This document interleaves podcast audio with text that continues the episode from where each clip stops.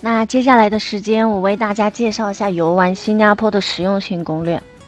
新加坡一年四季都是夏天，只有旱季和雨季两个季节的区分，全年三十度左右。有人和我说新加坡两天就够了，其实正确的游玩时间应该是在五到六天，然后三天市区加两天圣淘沙。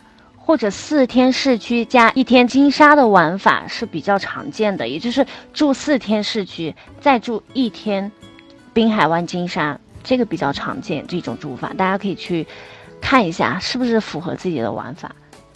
太多人跟我吐槽新加坡的酒店比其他的东南亚国家要贵了，在这边其实我要补充一句啊，新加坡的汇率是一比五左右。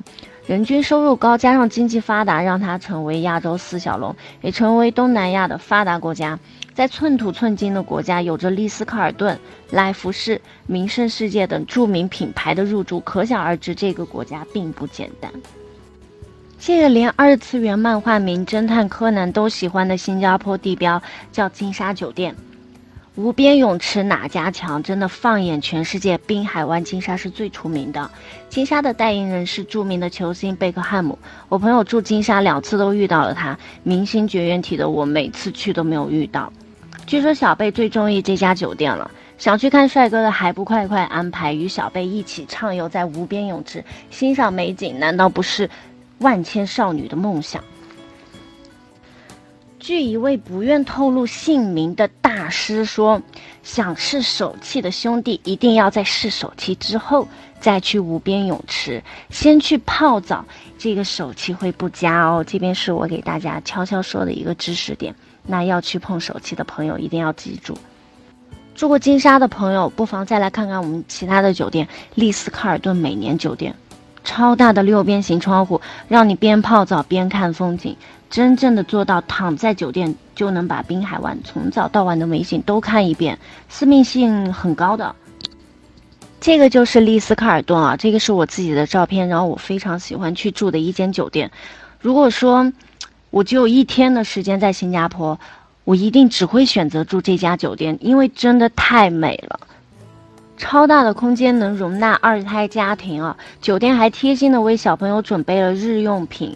顶楼的 Club Lounge 晚上提供香槟和各色小吃，随便就能吃到饱了。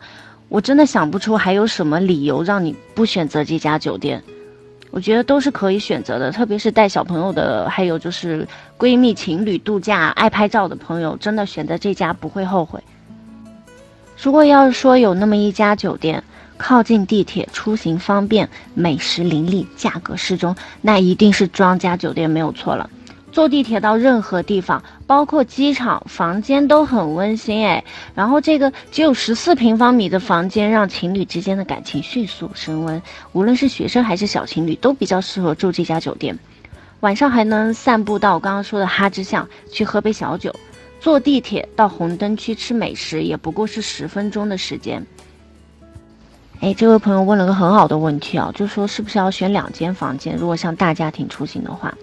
那是你也可以选择家庭房，可以住四个人的那种，也可以选择两间房间。那它本身房间也比较大嘛，新加坡是有酒店政策的，所以大家可以看一下每家你喜欢的酒店，去携程看一下酒店政策，它下面都有写具体什么房型可以住几个人，我们遵循上面的政策去入住就可以啦。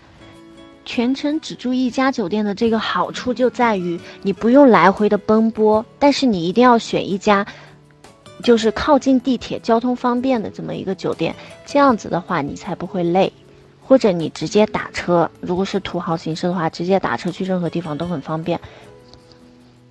我刚介绍的酒店每一家都靠近地铁，很方便的。前两家是在滨海湾，网红酒店年年有，狮城特别多。如果你们厌倦了网络上那些拍照好看、住起来却差强人意的网骗酒店，那不妨跟着我。来看看新加坡绝对不会踩雷的几家网红酒店，嗯，上面的两家都是，然后现在是网络上有风很大的设计型酒店，匹克林宾乐雅这家酒店在刚开始出现的时候就受到了业界的追捧，它荣获了 BCA，然后这个绿色建筑白金奖，植被包围的匹克林在街道上是非常显眼的。鸟笼设计的泳池将自然韵律注入繁华都市，无论是俯视、仰视还是直视，映入眼帘的全部都是绿色。现在已经成为世界各地建筑学者来新加坡的首选酒店之一了。那刚刚这位朋友提的问题非常好，大型的酒店来到新加坡住，然后又不想分开住，这种情况怎么办？这边我推荐一家酒店式公寓，华联奥卓豪景酒店公寓，离地铁汤君巴嘎仅五分钟的路程，一卧室公寓和两卧室公寓都能住家庭，性价比非常高。如果大家感兴趣的话，我把名字写在下面，大家可以去搜一搜这家酒店，它的位置非常好。这一点很重要，大家选酒店一定要记得位置非常好。我给大家推荐这几家都是位置非常好的酒店。还有两家酒店我要推荐的是新加坡君乐皇府酒店，它就是我刚刚说的，在这个教堂旁边，就是离政府大厦地铁站四百米，约五分钟的距离。这一家的家庭套房有多张床，可以四个人入住，考虑一下。还有一家是新加坡泛太平洋酒店，靠近金沙，就是在滨海湾区域这一块，也是交通方便的一个酒店啊。然后它的连通豪华带阳台房间，可以住四个人，可以选择这一家哦，也是不错的。圣淘沙岛上的酒店选择主要还是看景点和环境，如果想要离景点近。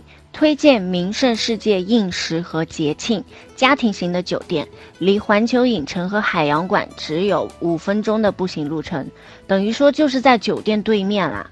然后应时有人造沙滩，还有泳池，躺在酒店里面也是能玩一天。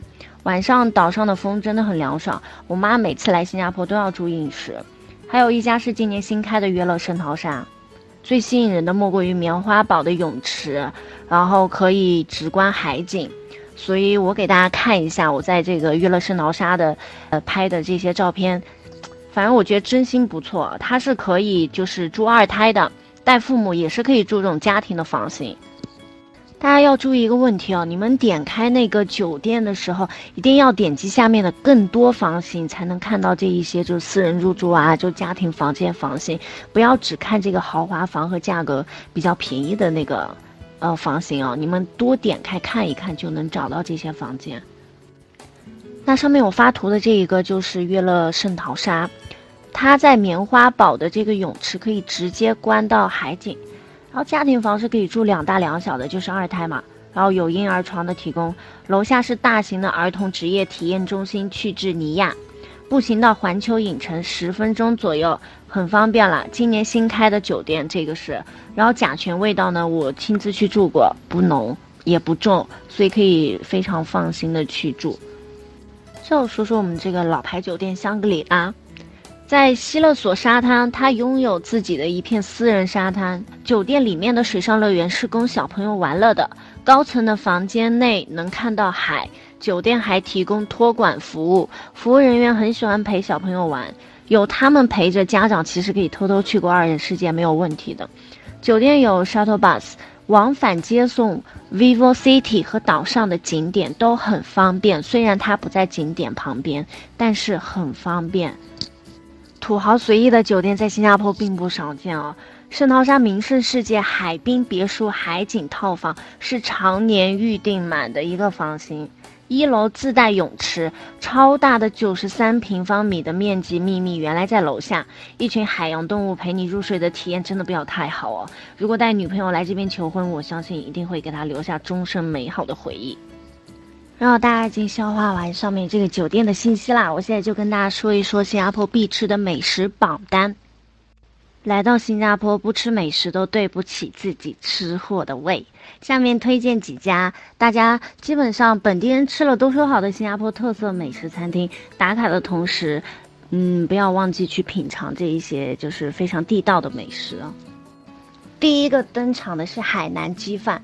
白斩鸡加上用鸡油和鸡汤煮的米饭，搭配黑酱油和东南亚的辣酱，所有简单的材料都能搭出不平凡的味道。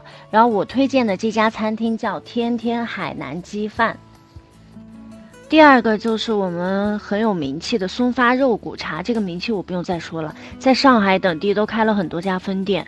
值得带些这个调料包回来，在家里自己煮啊。我推荐的店铺是在克拉码头和牛车水店，因为这两个景点你们还是会经常路过的。就像我刚刚说，福康宁公园旁边有什么，就是有这家松发肉骨茶的店啦。那图片上面这个呢，其实是松发肉骨茶的一个卤味，卤大肠。这个大家应该是没有在大家美食的这个单上面有，但是他们家除了肉骨茶之外，这一个也真的很下饭，大家试一试。接下来还是跟大家介绍一下我们的美食，还有一个很神奇的面叫肉挫面，这个是留学期间我最爱吃的面条了，香菇肉丁，然后还有这个猪肝混合，用酱汁拌在一起哦，这个味道不腥的。然后一次性我能吃两碗，我一个小姑娘能吃两碗，可见它真的是味道非常好吃了。推荐的餐厅是去大华肉搓面这家店品尝。还有一个小吃，这个小吃我觉得大家都不太应该能知道，它的名字叫 Rojak。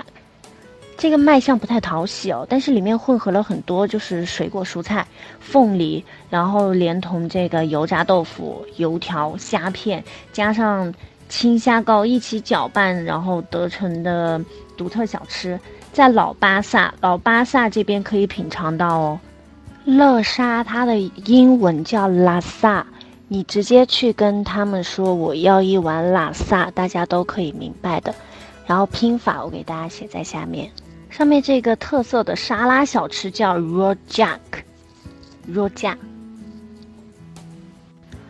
我们也有这个在携程自营的产品里面啊，也有新加坡的美食一日游，都是带你们去吃这些非常好吃的小吃。如果待会儿直播结束了，大家可以搜搜看，吃螃蟹哪家强？那除了我们的珍宝海鲜，因为珍宝海鲜已经在中国大陆开了很多家了啊。那黑胡椒螃蟹是新加坡的名菜，麦片虾在当地也很有名，所以我这次就推荐大家到无招牌海鲜去去品尝。下面我发的这张图片，大家知道是什么东西吗？它就是我们著名的新加坡司令。如果来到新加坡不喝一杯新加坡司令，那就比较遗憾了。来福士酒吧的 Long Bar 可以调制出最地道的酒，因为这个酒的发源地就在这里啊。这款口味偏酸甜的鸡尾酒很好喝，但是后劲比较大，千万不要贪杯。推荐在来福士酒店品尝。还有一个。面包夹冰淇淋，这个突然火了。它火在哪里呢？它是谢霆锋的节目《十二风味》推荐的最好吃的甜点。我推荐的是香草味的冰淇淋加面包，或者是香芋味的冰淇淋加饼干。那还有薄荷，就是薄荷巧克力和榴莲味的，我没太尝试。然后这个小吃摊在滨海湾和乌节路都能看到有人在卖，乌节路的。嗯，卖的人比较多吧，应该是有两个，不定的。但是乌节路和滨海湾就一定有的，你们到乌节路去品尝一下吧。一般情况下是要排一些队。那大家问我，就是说早餐一般吃什么呀？那新加坡人的早餐是吃咖椰吐司，这个是国民早餐，要去尝试的。半熟的鸡蛋加一杯咖啡，开启新加坡人的一天。我最爱吃的就是这个咖椰酱配上烤吐司。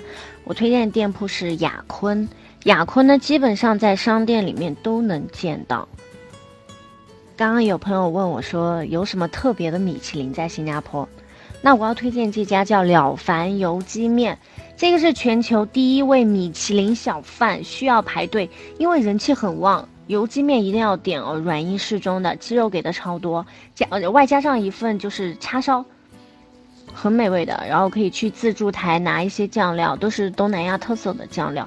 看到价格的时候，你真的会惊讶，因为太便宜了。这种物美价廉的餐厅，一定要去看一看啊！这个是我真的衷心推荐的一家餐厅。还有最后一个跟大家说的第十个需要去的地方，亚龙，这个地方就是红灯区啊，在新加坡是合法的。其实上，这里有一家超级出名的田鸡粥，是我留学第一年一直吃到我第五年的。然后这个田鸡粥是广受大家好评的，宵夜档的它总是整条街最火的。宫保鸡丁的这个鸡粥的味道最不错。味道不腥，而且各种酱料搭配起来真的下饭。它和粥是分开煮的，所以说如果你不太想喝粥，你可以单独去吃那个田鸡。不过我觉得配上粥会比较好喝。好啦，那么吃喝玩乐我们都差不多已经介绍好了。